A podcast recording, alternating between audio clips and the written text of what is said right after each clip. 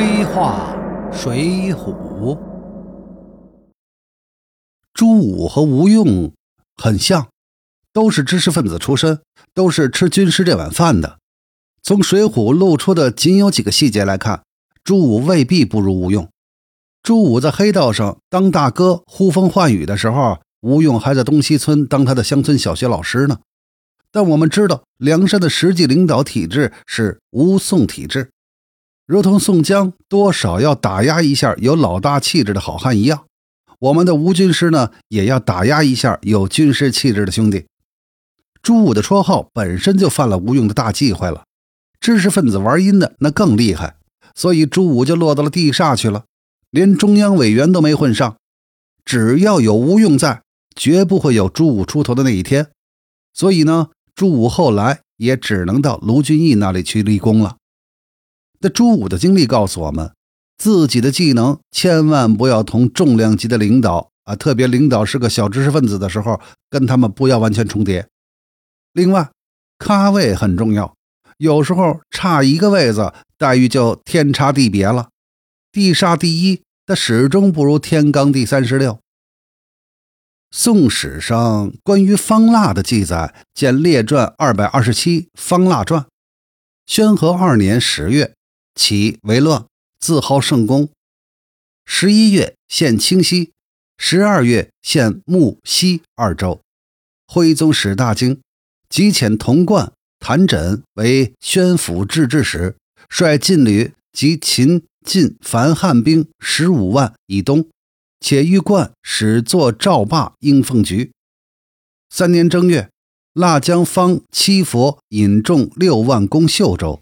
统军王子武乘城固守，已而大军至，合击贼，斩首九千，驻金关五，贼还拒航。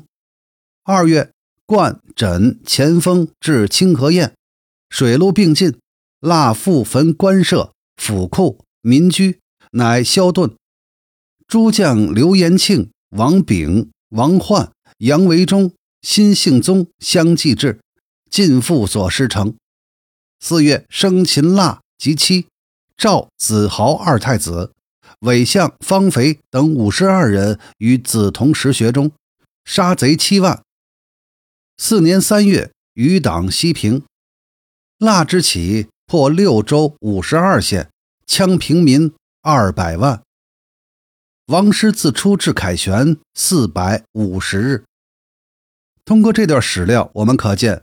方腊是宣和二年十月起义的，宣和三年二月基本上呢败局已定，宣和三年四月被俘，宣和四年三月余党被彻底平定。他的起义规模呢达到了六州五十二县，涉及人口二百万。按《宋史地理志》上记载，北宋末总共有四京、三十府、二百五十四州，人口四千五百多万。朝廷动用了十五万大军，出动了枢密使童贯，这才镇压下去。所以并没有提到宋江参战。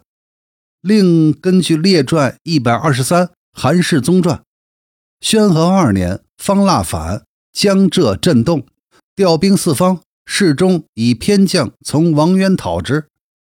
世宗穷追之睦州清溪洞，贼身居岩屋为三窟，诸将既至。莫之所入，侍中前行溪谷，问野妇得庆，即挺身仗戈直前，渡险数里，倒其穴，格杀数十人。擒蜡已出，新兴宗领兵截洞口，掠其俘为己功，故赏不及侍中。从这段文字看，方腊是日后的抗金名将韩世忠擒获的，但功劳呢被新兴宗抢去了。而宋史上有关宋江的记载呢，总共有三段，分别是：本纪二十二徽宗四，宣和三年有二月庚午癸巳赦天下，是月方腊献处州，淮南道宋江等犯淮阳军，前将讨捕，又犯京东、河北，入楚海州界，命知州张叔夜招降之。列传一百二十。张叔夜传：宋江起和硕，转略十郡，官军莫敢应其风，声言将至。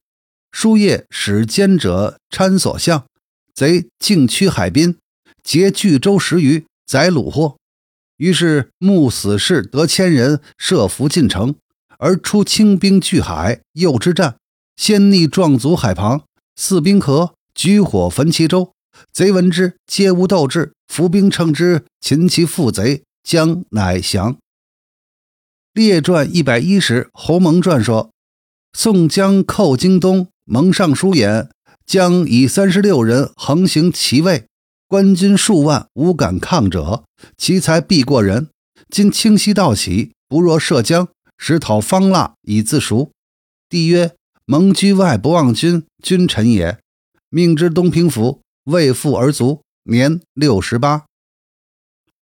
从上面的资料可以看出，第一，宋江投降的时候，应该是在宣和三年二月以后的事儿。第二，宋江一度还是挺嚣张的，官军数万无敢抗，就是好几万的官军打不过他，但他属于流寇性质。第三呢，宋江人马不会很多，张叔夜用了卧底和千名死士设伏，加上少量的清兵建卒，就搞定了宋江。而宋江呢，则是在副手被擒拿、大势已去的情况下，这才被迫投降的。第四。侯蒙曾经建议让宋江去打方腊，但朝廷呢好像没接纳。这个侯蒙曾经任刑部尚书，当时是左迁为涿州知州。那么宋江到底有没有参加平定方腊的战争呢？我们再看看其他的资料。